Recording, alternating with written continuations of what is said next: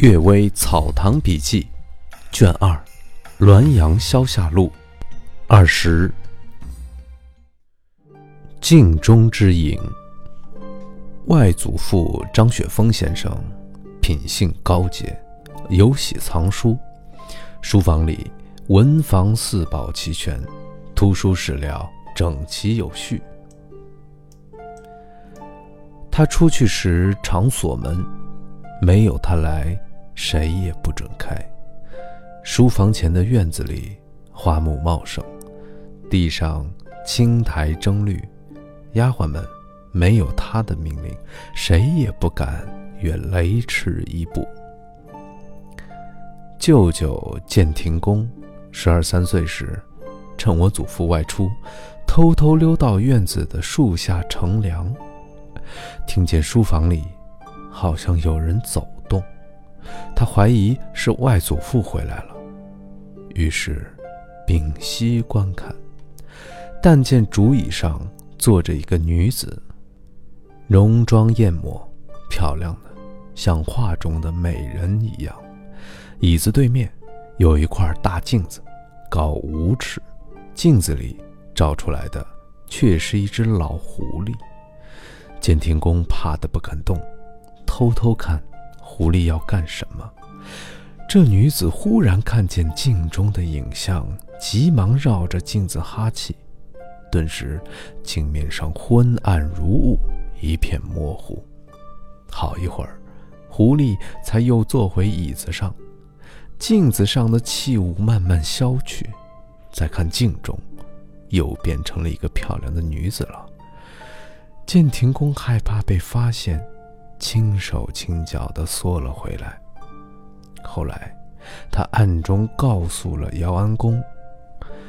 姚安公曾给几个孙子讲《大学》中修身那一章，举例说，明镜上空白无物，所以影像无处躲藏；但是，一旦被妖气遮蔽，尚且失去真实的形状。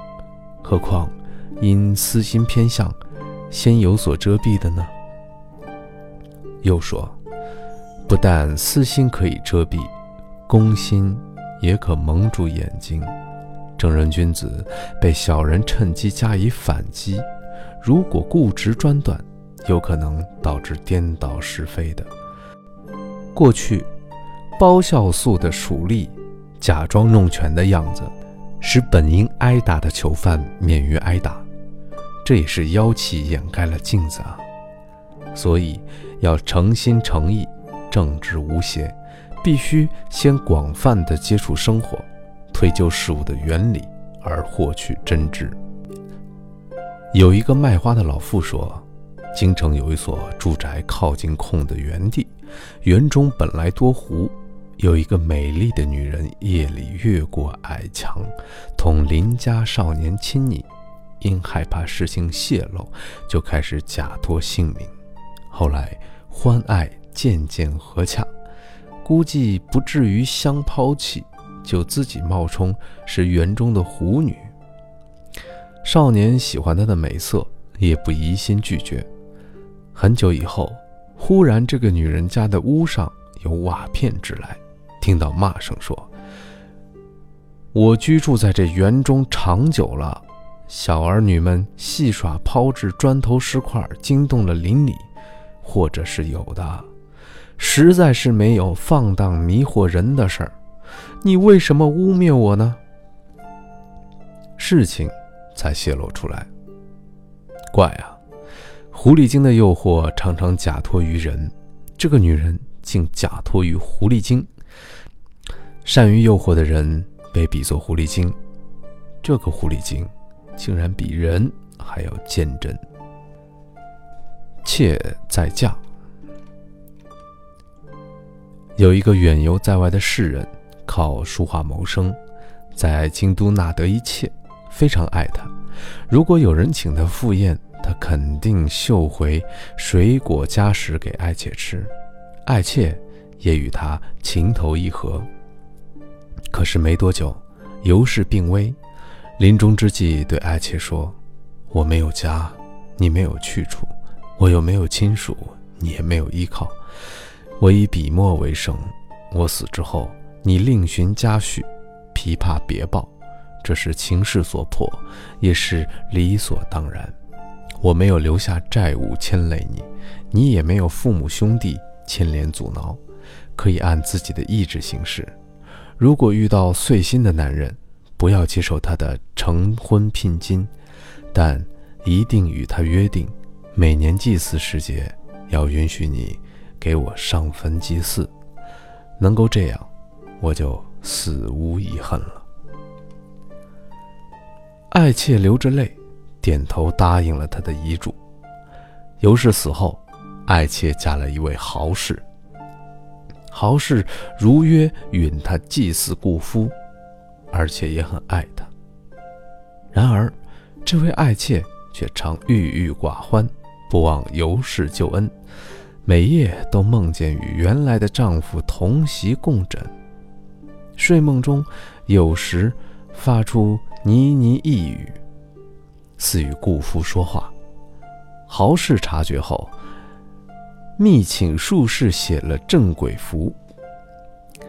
此后，爱妾停止了梦语，却又生起了病来，病情日益沉重，渐至命危。临终时。用前额叩枕，对豪士说：“旧人情义重，实在不能忘怀。这是你很了解的，也是我从来没有隐晦的。昨夜又梦见他来对我说，我被赶走很长时间，今天又来了。你病到这种地步，为何还不随我而去？妾已经答应了他。”如果能得到你的格外恩惠，把妾室葬于故夫坟墓，我生生世世结草衔环来报答您深重的恩德。这个不合情理的请求，恳望你能考虑安排。说罢，气息奄奄的死去。豪士本来就是豪爽之士，感慨地说：“魂魄都已经走了，留着这个遗体。”又有什么用呢？杨月宫能使乐昌公主和徐德言破镜重圆，我就不能使泉下有情人重结眷属吗？最后，按妾的请求，把他的遗体合葬于尤氏墓中。这是雍正十二三年间发生的事情。我当时一十二岁。听人讲述，忘记了他们的姓名。在我看来，这个女人再嫁是背弃了原来的丈夫，嫁了以后又有不忠之心，是背弃了后来的丈夫。应该说，她是进退无据，都不符合礼教。何子山先生也说，与其怀念故夫而死，不如当时殉节而死。何立安先生却说。